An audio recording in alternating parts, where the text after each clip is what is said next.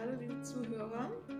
Heute ist Ingrid zu Gast und Ingrid ist betroffen vom Möbius-Syndrom. Wie gestaltete sich für dich die, äh, der Weg zur Diagnose? Also, der, der Weg gestaltete sich eigentlich erstmal 20 Jahre überhaupt gar nicht. Weil ich bin in eine Familie geboren, dritte Kind, und hatte das Möbius-Syndrom 1956. Da war natürlich die, obwohl das ist ja schon seit 1899 bekannt, aber es wusste keiner bis heute ja nicht so direkt. Und ich bin so aufgewachsen, wie man aufwächst. Bis ich dann so 14, 15 war, merke ich dann irgendwann mal, dass ich anders war.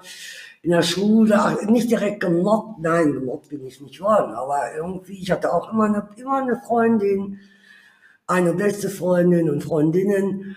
Aber es wurde dann, wie gesagt, in der Pubertät etwas anders, etwas krasser. Ja, da wusste ich ja auch schon, dass ich anders aussah und so. Richtig, das erste Mal diesen Ausdruck Möbius-Syndrom hörte ich, als ich 20 war. Und zwar war das so, da war ich, ich wollte den Führerschein machen und da wurde mir vom äh, Augen, da man, man muss einen Sehtest machen und da wurde mir der Führerschein verweigert wegen eingeschränkten Gesichtsfeld.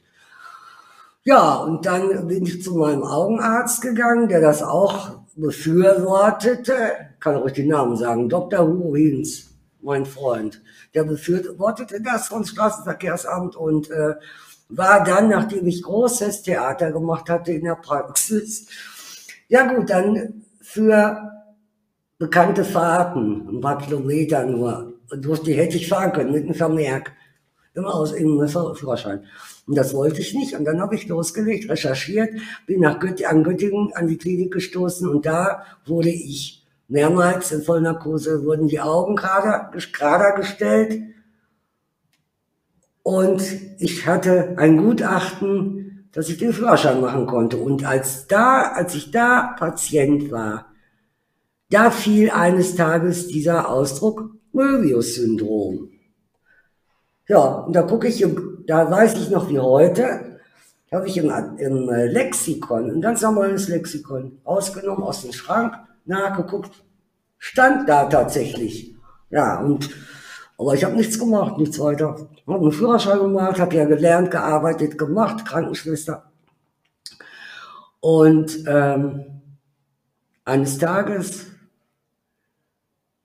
2007 ist meine Mutter verstorben.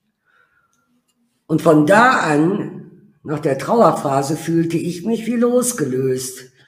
Jetzt hatte ich, es wurde ja nicht darüber geredet. Mein Möbius-Syndrom habe ich empfunden wie ein Makel in meiner Familie.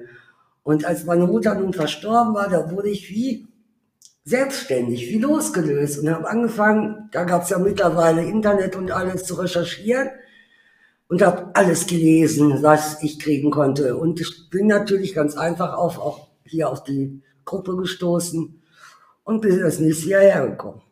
Ähm, Gruppe meinst du den Möbius-Verein? Was? Mit Gruppe meinst du den Möbius-Verein? Die Gruppe hier, der Möbius-Verein, genau. Genau.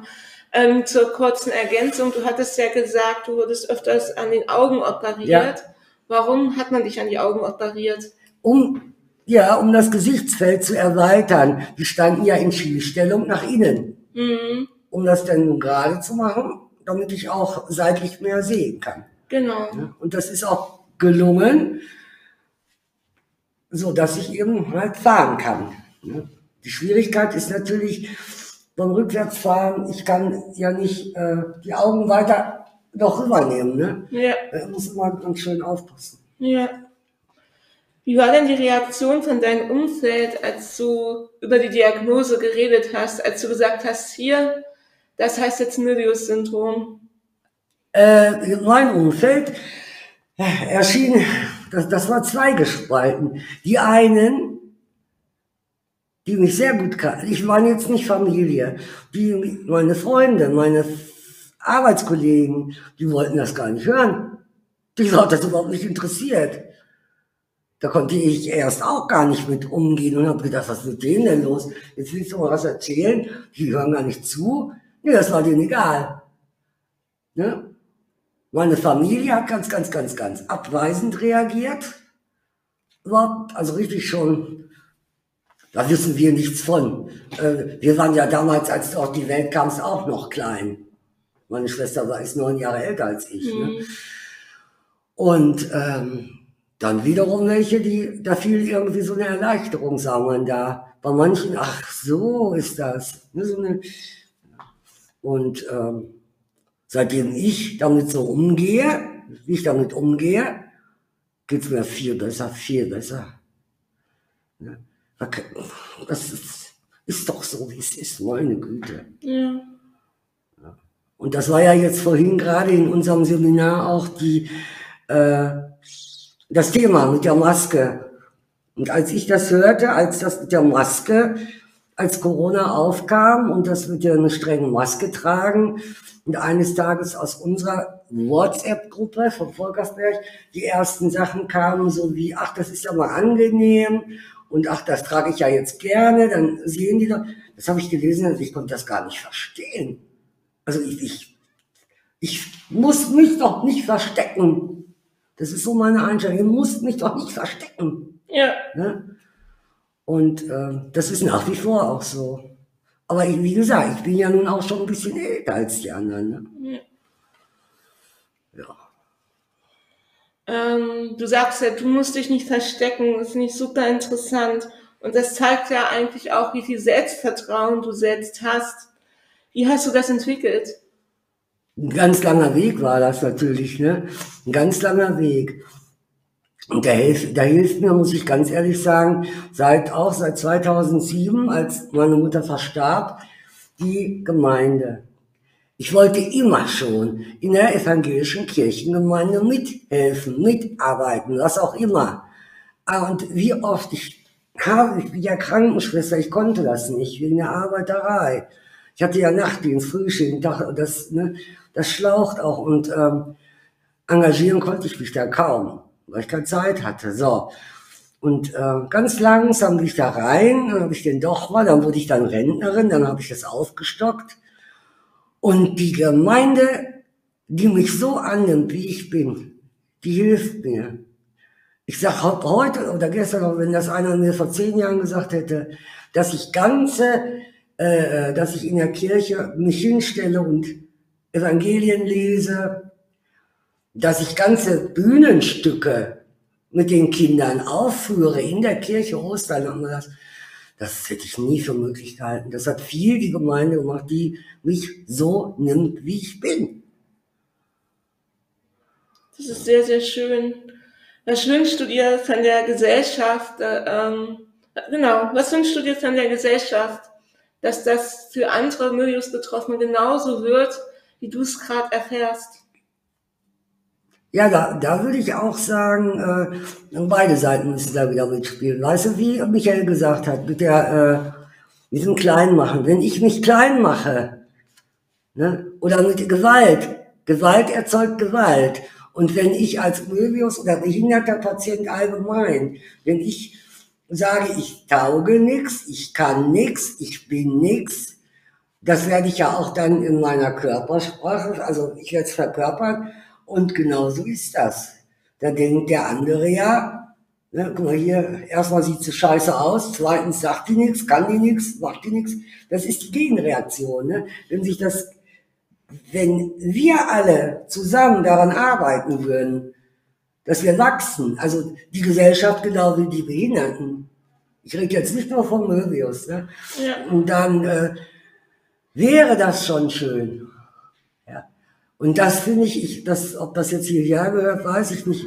Ich wusste das lange, lange nicht. Es gibt ja im Fernsehen diese äh, die, die Staffel, die, die Show äh, Let's Dance. Mhm. Und da ist ja ein Zwergwüchsiger. Mhm. Das ist ein Leichtathlet, der hat, der ist, glaube ich, auch, der hat auch schon Gewinne in den äh, Paralympics. Mhm.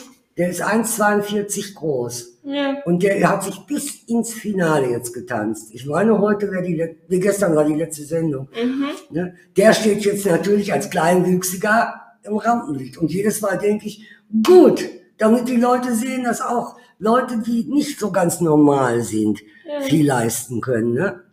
Schade, ich habe das nicht gewusst. Ich habe das durch Zufall erst gelesen. Mhm. hätte ich die Sendung gesehen. Ich sehe das eigentlich nicht so gern.